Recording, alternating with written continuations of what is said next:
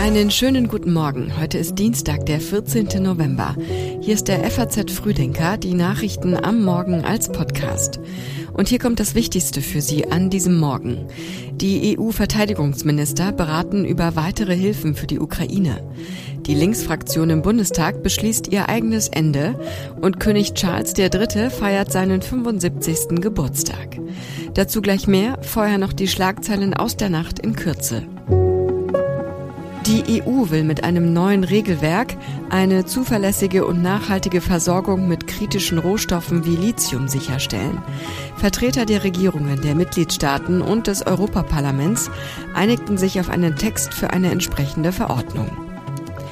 Der Starpianist Igor Levit hat Ärzte und Patienten eines großen Krankenhauses in der israelischen Küstenmetropole Tel Aviv überrascht, und zwar mit einem spontanen Klavierspiel.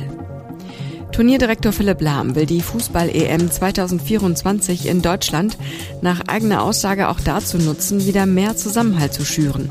In Deutschland, aber auch in Europa. Es gebe aktuell viele riesige Herausforderungen auf der ganzen Welt. So Lahm weiter. Die Texte für den Frühdenker-Newsletter hat Sebastian Reuter geschrieben. Mein Name ist Johanna Horn. Schön, dass Sie dabei sind.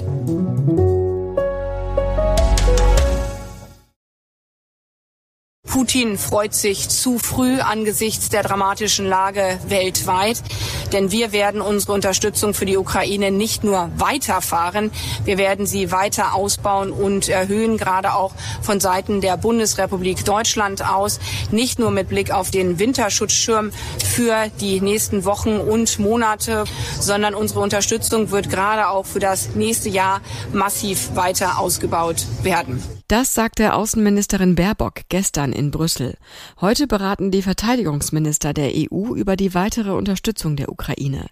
Gegen Russland soll es ein weiteres Sanktionspaket geben. Zuletzt zeichnete sich ab, dass ein Vorschlag des EU-Außenbeauftragten Borrell nicht die erforderliche Unterstützung aller 27 EU-Staaten hat.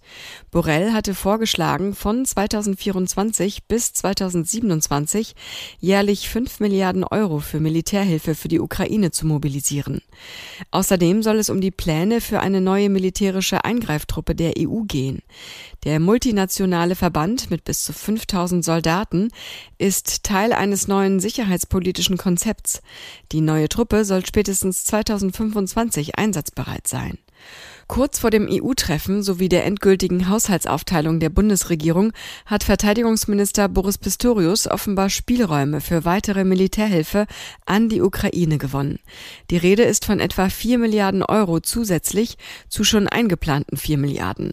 Ohne die Erhöhung könnte Deutschland der Ukraine 2024 nahezu keine zusätzlichen Zusagen machen, da die bisher veranschlagten Mittel fast vollständig verplant sind. Zum Beispiel in dem jüngst angekündigten Winterpaket für Munition, Luftverteidigung und anderes Gerät im Wert von einer Milliarde Euro. Unterdessen will die Europäische Union das zwölfte Sanktionspaket gegen Russland seit Beginn des Angriffskrieges auf die Ukraine vorantreiben. Morgen wolle die EU-Kommission die Maßnahmen offiziell vorstellen, sagte Borrell nach dem Außenministertreffen in Brüssel. Das zwölfte Paket umfasse neue Exportverbote, unter anderem für Diamanten sowie Schritte, um den Ölpreisdeckel zu verschärfen. Die Linksfraktion im Bundestag will heute ein Datum für ihre Auflösung festlegen. Nach dem Austritt von Sarah Wagenknecht und neun weiteren Abgeordneten aus der Partei verliert die Linksfraktion ihre Mindestgröße. Es wird erwartet, dass zwei neue parlamentarische Gruppen entstehen. Die verbliebenen 28 linken Abgeordneten und Wagenknecht mit ihren Unterstützern, die gemeinsam eine neue Partei gründen wollen. Dass sich eine Bundestagsfraktion während der laufenden Legislaturperiode auflöst, ist neu. Solche Liquidationen gab es bisher nur nach Wahlniederlagen. Eine parlamentarische Gruppe hat im Vergleich zu einer Fraktion weniger parlamentarische Rechte und bekommt auch weniger finanzielle Unterstützung aus der Staatskasse. Die Linksfraktion erhielt 2022 etwa 11,5 Millionen Euro staatlicher Zuwendungen. Sie muss jetzt allen 100 Mitarbeitern kündigen. Einige von ihnen könnten bei den beiden neuen Gruppen einen Job finden. Sarah Wagenknecht will unterdessen nicht Vorsitzende ihrer eigenen Partei werden. Sie habe, Zitat, nicht den Anspruch, jetzt alles in dieser Partei zu machen und zu richten, sagte sie in der ARD-Sendung Konfrontation. Sie gehe davon aus, dass den Parteivorsitz jemand anderes macht. Auf die Frage, wer für den Parteivorsitz in Frage käme, sagte Wagenknecht, Amira Mohammed Ali könnte das sehr gut machen. Eine Spitzenkandidatur bei der Europawahl im kommenden Jahr hielt sich die frühere linken Politikerin offen. Wasserstoff ist ein wichtiger Hoffnungsträger der Energiewende. Wirtschaftsminister Robert Habeck stellt heute Pläne für die wichtigsten Verbindungen im geplanten Kernnetz vor.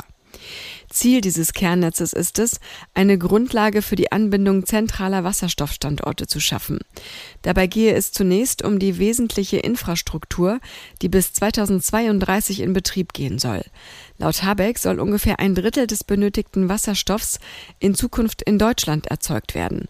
Ungefähr zwei Drittel müssten importiert werden. Gasleitungsbetreiber müssten jetzt ihre Konzepte in den verpflichtenden Netzentwicklungsplan einfügen. Wasserstoff, vor allem erzeugt mit Wind- und Solarstrom, soll in Zukunft eine zentrale Rolle als möglichst klimaneutraler Brennstoff in Deutschland spielen. Er soll im Schiffs- und Flugverkehr eingesetzt werden und Erdgas in Kraftwerken ablösen. Große Mengen des Wasserstoffs müssen aber importiert werden oder sie werden rund um die Nordsee mit Hilfe von Windkraft erzeugt. Daher müssen Leitungen von und zu Gasspeichern zu den Kraftwerken und Industriezentren aufgebaut werden. Wie und in welchem Maß die Kosten über die Nutzung der Leitungen getragen werden, ist noch offen. Der Bundesnetzagentur wird dabei eine zentrale Rolle zukommen. Fünf Tage nach den tödlichen Schüssen auf einen Schüler in Offenburg berichten Polizei und Staatsanwaltschaft heute über den Stand der Ermittlungen. Der 15 Jahre alte Schüler, der vergangenen Donnerstag in einer sonderpädagogischen Schule zwei Schüsse auf einen gleichaltrigen Mitschüler abgefeuert haben soll, sitzt wegen des Verdachts auf Totschlag in Untersuchungshaft. Als Motiv gaben die Ermittler zunächst Eifersucht an. Allerdings ist noch nicht offiziell bekannt, woher die Waffe stammte, die bei der Tat benutzt wurde und ob sie gemeldet war und rechtmäßig aufbewahrt wurde. Laut Bild-Zeitung handle es sich bei der Waffe um ein Erbstück des Großvaters. Die betroffene Schule hatte am Montag wieder geöffnet, aber es fand kein normaler Unterricht statt. Die Schülerinnen und Schüler wurden vor der Schule von ihren Lehrkräften abgeholt und anschließend mit Unterstützung von Schulpsychologen in ihren Klassen betreut, sagte eine Sprecherin des Regierungspräsidiums Freiburg. In den kommenden Tagen werde es wieder zunehmend Unterricht geben, die Schulpsychologen seien aber noch bis Freitag vor Ort. Wichtig ist, dass kein Kind, kein Jugendlicher auf sich allein gestellt bleibt, sagte die Sprecherin weiter. Lehrerverbände beklagen schon seit längerem wachsende Gewalt an Schulen. Zuletzt hatte es neben dem Attentat in Offenburg auch an zwei Schulen in Hamburg Zwischenfälle gegeben, als Schüler Lehrkräfte mit Spielzeugwaffen bedrohten. Die Gewerkschaft Erziehung und Wissenschaft erklärte, die Angst vor Übergriffen sei unter Lehrerinnen und Lehrer im ganzen Land durchaus präsent. Vor rund einem halben Jahr wurde er zum britischen König gekrönt. God save the King! Heute feiert König Charles III. seinen 75. Geburtstag und er hält die Feierlichkeiten bewusst schmal. Offizielle Ehrungen und Auftritte sind nicht vorgesehen. Es gibt eine kleine Familienfeier, aber selbst auf diese Feier fällt ein Schatten wegen der Querelen um die Einladung von Harry und seiner Frau Meghan. Während der Palast wissen lässt, dass sich die offizielle Einladung selbstverständlich auch auf den zweiten Sohn des Monarchen und dessen Angehörige erstreckt, ließen der Herzog und die Herzogin von Sussex aus Kalifornien wissen, sie seien nicht zur Feier gebeten worden. Der wichtigste Termin an diesem Dienstag ist der Besuch einer gemeinnützigen Lebensmitteltafel mit Schulungszentrum südlich von Oxford. Statt Geschenke entgegenzunehmen, wollen Charles und seine Frau Camilla lieber Gaben verteilen. Der Besuch in Oxford markiert den Beginn einer neuen Wohltätigkeitsinitiative, die sich gegen die Verschwendung von Lebensmitteln wendet. Und noch ein Geschenk hat Charles anlässlich seines 75. verteilt. Die Londoner Obdachlosenzeitung The Big Issue darf das neueste Porträtfoto von Charles auf ihren Titel drucken. Trotz seiner nun 75 Jahre ist Charles III. ein Neuling auf dem Thron. Seine im vergangenen Jahr verstorbene Mutter Elisabeth war bei ihrem 75. Geburtstag im Jahr 2001 beinahe bereits ein halbes Jahrhundert Königin. Dann noch diese Meldung. Der britische Premierminister Rishi Sunak entlässt seine Innenministerin und der neue ist ein alter Bekannter. David Cameron kehrt als Außenminister in die konservative Regierung in London zurück. Mehr dazu finden Sie im geschriebenen Newsletter.